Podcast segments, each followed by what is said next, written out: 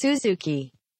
はい、えー、前回までは空海の話をお聞きしたんですけどもついに満を持して最澄の話をお聞きしていきたいと思います。そうですね。ちょっと交互に出てきますけど、はい。最長の方が空海より7つ年上なんですよ。うーん。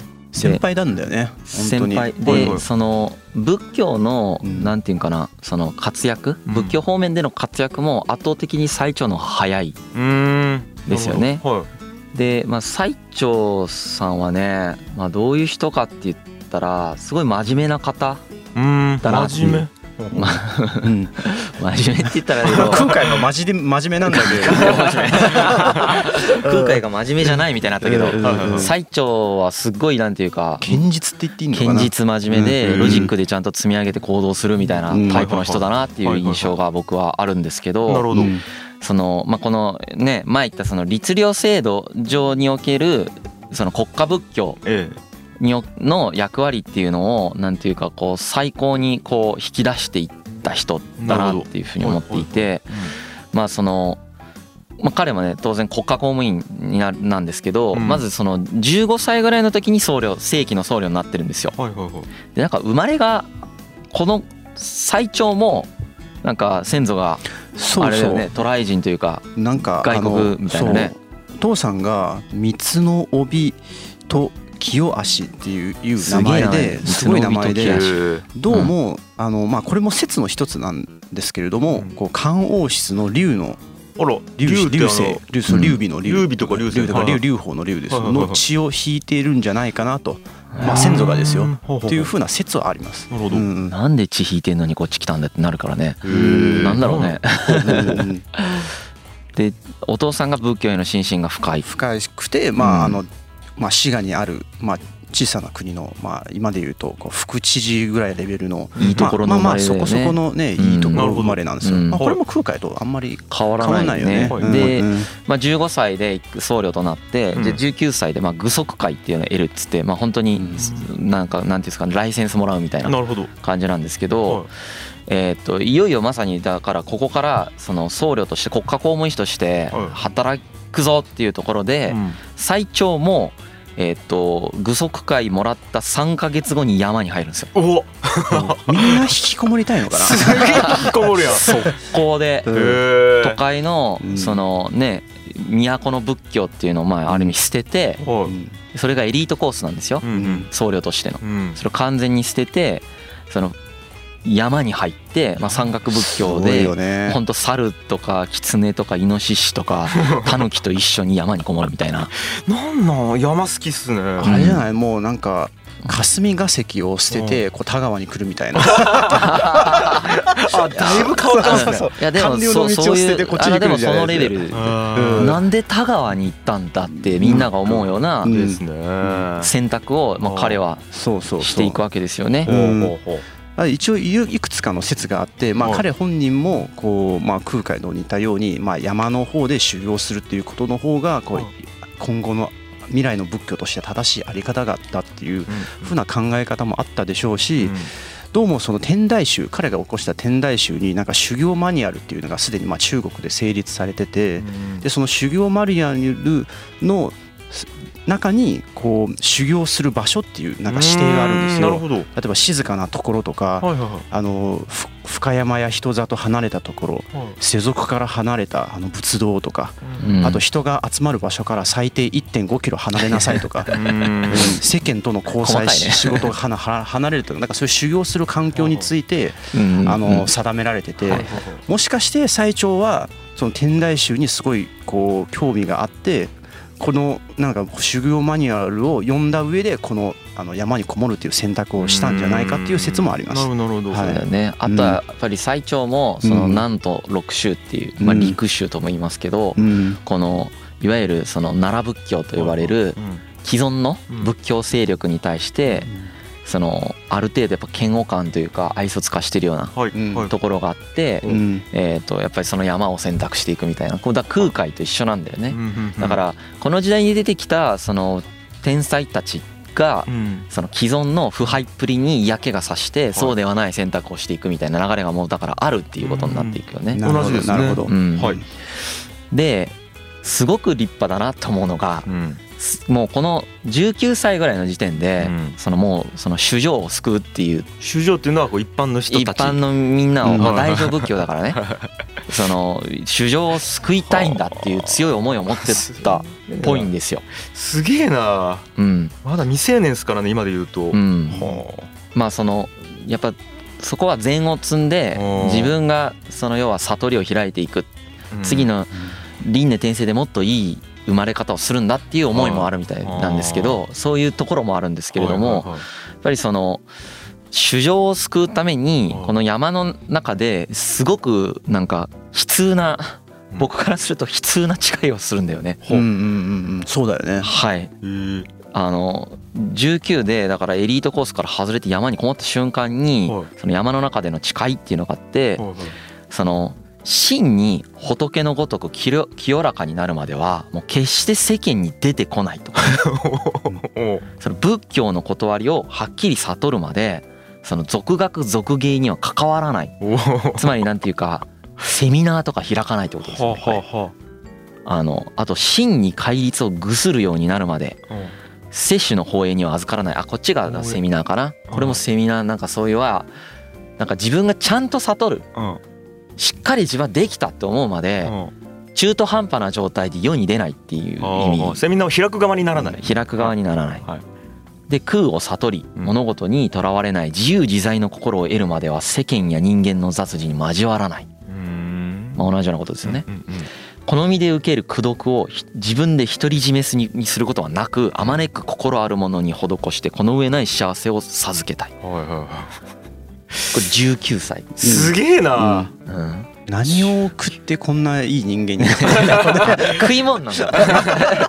食い物のことなんです。ねそうっすねうん。はだって19とかもモテたくてしょうがない時期ですよね。今やったら大学入ってウェイみたいな。うん。それがもうめちゃくちゃ人に視点が向いてるんですよ。えん。ーで人をどうやって救うか。で、まあ、最後のね5番目のその口説を独り占めに口説積むんだけどそれを独り占めにしない。うん。っていうその視点がある。うんこれはだからすごいよね。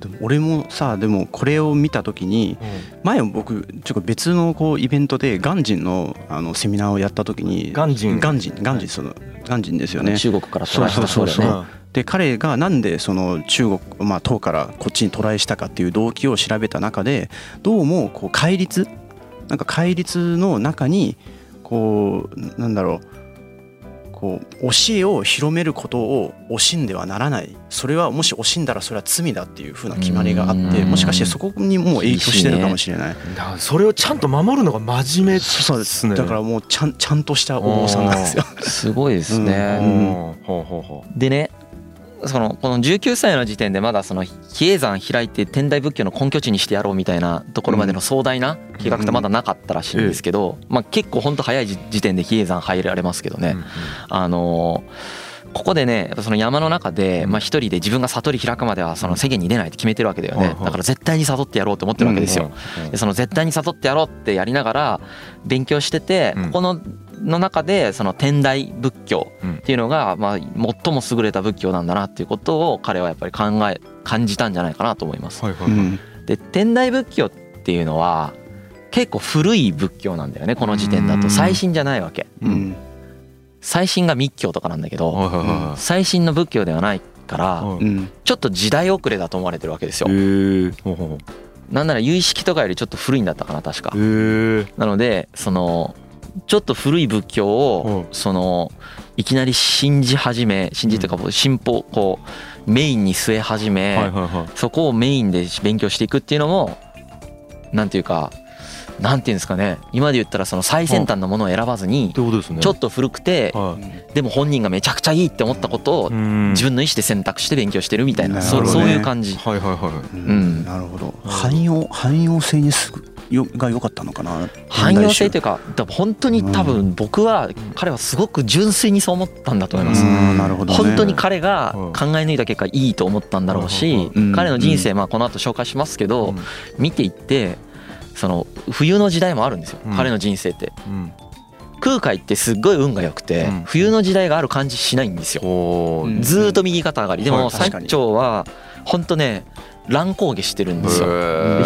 辛い時は辛そうなんです。その時もやっぱり変わんないんだよね。うん。本人は。うんこの主情を救うっていう目的に向かってずっと動いてるわけ。うんうんだからそこはすごい人間として尊敬できる感じのうん。人。うん。なるほど。まあ強いんどっちが天才かで言ったらやっぱ空海の方がね正直圧倒的に天才なんですよ。うんほうほうほうんこれ面白いよね。ナチュラルにすごいこう人間として普通に立派な人間っていうイメージはやっぱ最澄の方が強いし、ね。まあ空海も立まあ派ですよ。立派なんだけどね。空海もちょっとなんだろう。パンク的な感じはちょっとパンクっていうかもうやっんあるよぱな。すごいその人間が常人が達しない領域に勝手に達しちゃってはいはいはい。全部こうバンバンやっちゃってる感じ。うんなるほど。最澄はなんか苦しみながら確かにね。悲痛な感じで頑張ってる感じ。う。わなんかわかるな。なんか地に足ついて一歩一歩進んでいく感じですよね。進んでいく感じ空海はヒョーンってで飛んでヒョーンってちょっとカリ飛んでいく。みたいスマじゃないはいスター的な感じだよなそうそうそうスターみたいな感じですね。まあこれね本当好き嫌い分かれるというかうん。どっちが好きか人によって違うと思うんだけどすすごいねそういう特徴分かれてんだよね。キャラがあるんですね。いいなその対比も。でこの天台仏教がいいなって思ってからやっぱりその比叡山延暦寺を作ろうっていうふうに思ったみたいですね。なるほどでまあ比叡山延暦寺作ろうと思い立ってはい。22歳の時に比叡山を開くんです。はいはい。でうんとね比叡山開くって俺一言で言ったけどは想像してみてほしいけどいはい。バチバチでやばいからね。え比叡山ってその開く前ってどうなってるんですか山だからただの山。開くってだからあそうか作ってったってことですかそこに？そうどうするっていう話なんですよ。それを。はいはいはい。どうやって開くんですかっていう話。はなんです。でも前言ったけど仏教って包括的な学問を収めてるわけじゃないですか。うんうんうんだから工学とかも収めてるからうん。そういう知識がその山開きに実はまあ役立つわけです。なるほどなるほど。はい。まあそういう側面もあるんだけどう。んでそこにそのお寺で本尊も自分で掘ったらしい最初ね。ええ。仏像を自分で掘ってうん。そこでこう修行をするっていうことをやってて。うん。でそれはたまたま平安京の近くにあったみたい。えー。ほうほう。ん。だけどそのこれを開いた頃はは長岡京っていうあの平安京の一つ前のやつね。はいはいはい。その長岡京の時代にその比叡山に着手し始めて、おーおーたまたま。うん。はいはいはい。でたまたまなんだろうけどうん。平安京が近くに来るわけです。あら。でこどどこまでたまたまでどこまであの狙ってるかちょっと分かんないんですけど、はい。平安京の鬼門に当たる部分に比叡山ってあるんですよ。おおうん、で、えー。こうやってめちゃくちゃ純粋に仏道を極めてる人がいるぞっていうその噂ははその近いっていうのもあってう。んどうやらその都の方に聞こえてくるわけですよあね。うなるほど。うん、そうするとその天皇の近くにいるそのお坊さんとかでもえーこんな純粋になんかしてる人がいるんだと思う人もいるしその桓武天皇っていうのはうん。ちょっと前に言った桓武天皇はその腐敗した今のその南都部陸州とかその奈良仏教に嫌気がさしてるわけですよね。その嫌気がさしてこの人まあ権力欲にまみれてはい。なんかこう腐敗してるなって思ってるわけですよそれと全く対極にあるようなうん。ことをしている人がはその都の新しい都平安京の近くにいるっていう噂が聞こえてくる。いしかも鬼門の方向にいるそうそうそう。すごく興味が出るよね。はあやっぱり。最長どんだけすごい人なんみたいな話になるわけですよ。うん。でその呼ばれるようになるわけ。はあのそのセミナーとか開かないとか言ってたんだけど、はもう呼ばれちゃうからすっげえ偉い。人に。まあ行かざるをえんよね。それで行ってやっぱどんどんファンができていくわけですよ。最長の。あすげえすげえ。はいはいうん。だから最長って山に自分でこもったんだけどはむ権力が向こうから寄ってきたんだよね。い。へえ。面白い。そうそうそうそう。うん、うん。なんかねこううん。お寺を作ったりこうなんかお僧侶まあ彼だけじゃないんですよね僧侶は。うん。で仲間の僧侶を集めて山の下にあるこうお経をうん。山の上に持ってきてとりあえずバーって写したりとかうん。なんかそういうことをね始めてるし、そうだね、うん、でも権独力学でね。そうそうそうそう、うん。それで独学でそういうことをやってたんだけど、うん。それで有名になっちゃって、権力者から呼ばれるようになりました。ええ。で権力者側からすると、うん。この人を要は最長を、えー、と新しいそのお坊さんの新新潮流にしていきたいわけ、はいはいはい。うん。スターにしていきたいと。スターにしていきたい、はいはい。スターにしていきたいんだけど、最長は学歴がないんですよ。独学でやってきていきなり山にこもってるんであそのいわゆるその箔がないですね。箔がないんです。よ のい野良学者って言っていいのかな？そううん。在野の学者みたいになっちゃってて、ねうんその当時のエリートコースっていうのはその東大寺とかあと興福寺とかいうところで学んでる僧侶、要は都市。はこのね都で学ぶ都市仏教の人たち、この人たちがやっぱりエリートなんです。なるほど。でこのエリートの人たちとこの最澄を対抗させようって権力者が思ったとしても思ってんだけどうん。思ったとしても学歴がないからやっぱり弱いんだよね。うん。その論争したとしてもあとなんかこう戦ったとしてもうん。その学歴がないからそれだけでもうちょっと下に見られてしまう。なるほど。でそこで桓武天皇が考えたのが彼をえーと唐に留学させるということなんです。おもうお箔をつけるっていうことですよ。それで遣唐使が再開されるんですよ。えー、すごい。久しぶりに。ほうほうほまあそれだけじゃないんだけおどうそれだけじゃないとも言われてるしそれが結構理由だとも言われてて実はこのあの文章がねもう散逸してしまってうん。あの分かんないんだけど本当の理由うん。ここの遣唐使の。いずれにせよあの桓武天皇の目に留まってですねはい。最澄はんまあ日東って言ってあの入にあ唐に入るって書いて日東って言うんですけどはい唐に留学することになるんです。あーすげえいいな手厚いな、ね遣唐使ってすごいことだからね。前も言ったけど今で言ったら月に送るみたいなもんなんで、うんうんその宇宙プロジェクトや、まあ、久しぶりにアメリカがやりやりますみたいな話と一緒ですようんうんねすごいことです。でこの最澄としてもうん。その天台の素晴らしい教えっていうのをやうん。っぱりその日本で学んではいて素晴らしいってことは分かってんだけどやっぱりその中国の本場でもっと学びを深めたいっていうのはやっぱりあるわけですよね。はい。彼からしてもその唐に留学するっていうのはすごく嬉しいことなわけですよ。はい。それぐらい唐っていうのはもう当時の世界の文化の圧倒的先進国なんだよね。なるほど。うん、で1年間の留学っていうのを、えー彼は命じられます。はい。でこれ後で空海のとこでもいいんだけど、はこの、えー遣唐使のいはい。一団の中にはい。なぜか空海が滑り込むんだよね。おおあそこで出会うというか、同じ船団で唐に行くんだよね。へそう。まあうん4隻うん。の船団があってはい。そのうちまあそれぞれ1隻ずつ乗ってるってはあの同じ船ではないんですけいはいどはであのこの2人が乗った船はそのたどり着くんですけどはい。あとの2つは座礁すするんですよ。いはいっていうあ普通に命の危険あるんですよちなみにだから宇宙と一緒なんです本当に。でこの2人は生き残ってちゃんとたどり着いてい生きて帰ってくるんです。で日本の仏教を変えるんですけど。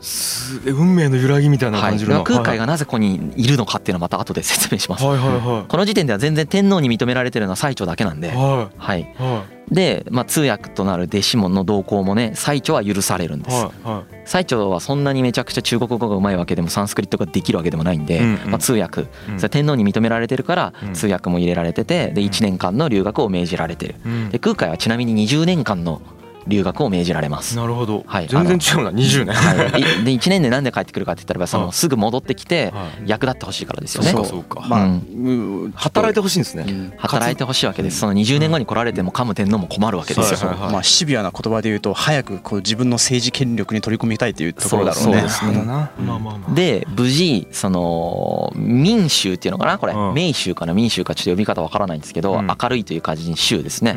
今でもあるかなこれね。うん。中国にうん。えーここにたどり着くんですよ。うん。まあ無事っつってもちょっとなんか位置ずれてるみたいですけどはいはいはい。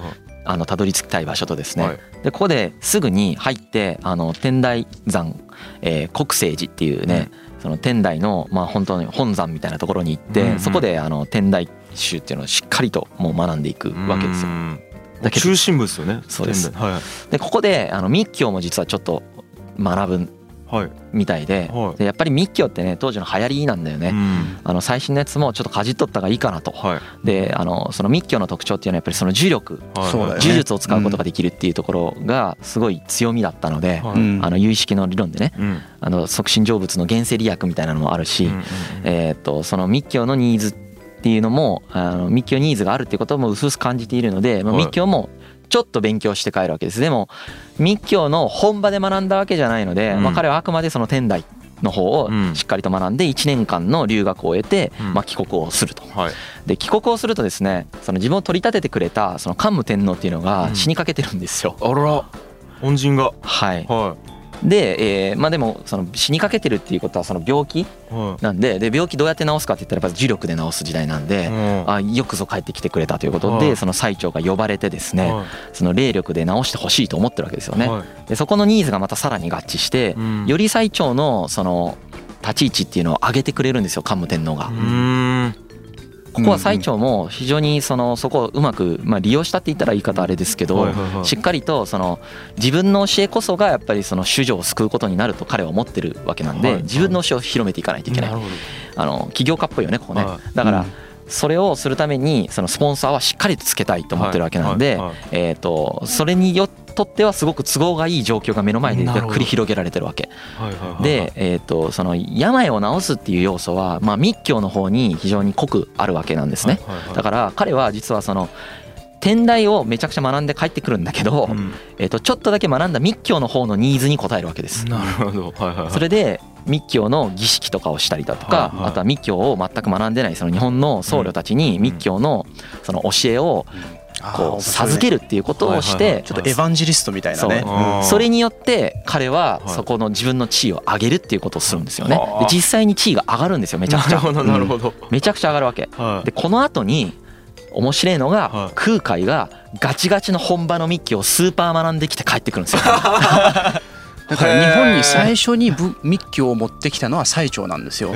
でも本格的な密教は空海なんですね。そうそうだってずーっといるわけですからね中国に空海そう。はそうですそうです。そりゃそう。なるわな。ちょいちょいね密教伝わってあおったのよ、うん。あの最澄の前から。でもそれをちゃんと学んできましたみたいな感じでっていう体で来たんですよ。なるほど。したら空海があの実は20年間のやつを無視してはい。2年間で帰ってくるんですけど彼は。まあいろいろ理由があるんですいけどねろいろ理由があって後でこの次のエピソードで説明しますけどうん。帰ってきた時にあのいやあの最澄が学んでるのは全然大したことないっていうのが分かるような はあの文章を朝廷に送るんですよ。後輩が。後輩が。無名の後輩がね。はっていうことが起こるんだけどまあこの時ははい。ああ最澄が密教を学んできたぞみたいになってですねはいはいはあのみんなでこうありがてえありがてえっつっては最澄にこう密教を学んでですねいはい。その磁力によってこう国家を守っていく。まあひいてはそのね天皇をうん。そのの病気をもう回遊してほしいとうんいう願いを託すわけですよね。えー、とで桓武天皇の死に際にうん。最澄はうん。なるべく自分の地位を上げようとするわけです。なるほど。うん、あの自分の地位っていうのは自分のためじゃないよ、はい。主女を救うために自分の地位を上げようとする、実績を出そうとするんですね。はいそうそうそうそう、はでその腐敗してるそのね、あの都市仏教いはいの対抗勢力を彼は作ろうとするわけ。えええええでそのどういう風になったかって言ったらうん。かなりでかいことがここで起こ起こるんだけはい。ど年間2人の得度を認められるわけ。あのさっき前も言ったけど国家公務員なんだよね。定員があるんやな。うん。定員があるわけ。だからその国家が基本的に認めない限りははい。僧侶ってなれないんですよ。はい。この時代。うん。その簡単に簡単にっていうか勝手になれないんです。はい。勝手になれないんだけど、うん。でその許可をもらったってことになるんだよね。うんということはどういうことかっていうとその天台宗がはい。ある意味そのなんと6宗に並んだってことなんです。7宗目になったみたいな。一宗派として公認されたんです。そう。はあお墨付きもらったんや。あこれはすごいことだよね。だからすごくね歴史を持ったその6つのねやつが今まで連綿とこう続いてきたやつにこのまあある意味結構若いんだけどこの若さでボーンってそれを入れ込むことができてまあそ時のねその権力者である天皇に気に入られることによってそれを成し遂げるということをするわけです。いはあうまくやってる感じがするっすね。政治力政治力って言っていいのかな？政治力あると思いますよ、うん。あのはいはい。2人ともあるんですよ。ちなみに最澄も空海も2人とも純粋でかつ政治力もある人なんですけど最澄はまあそういう形で、うん。まあ、あの純粋にやってたら権力者に注目されそして留学し、えーそそので戻ってきたら天皇が死にかけてて密教のそのニーズを満たすことによって自分の権力を上げていくということをすると。なるほど。はい、でちょっと次のエピソードにあなるほど。なるんですけど次またちょっと空海の方にスイッチしますけど、はいはいはい。気にな空る海もんあのい日当してたでしょ？はい。あの入あの入党ね、はい。そうしたでしょ、はそれはなんでかという話を次します。おーそうそう。なぜか二人が一緒になったあの船の話。そうそうそうそう。なんやろ。いやーすげえな。まあまあなんかここの歴史の揺らぎみたいなものがちょっと気になるんですけど、うん。続きは次回ですかね。はい。はい、ありがとうございます、はい。G Who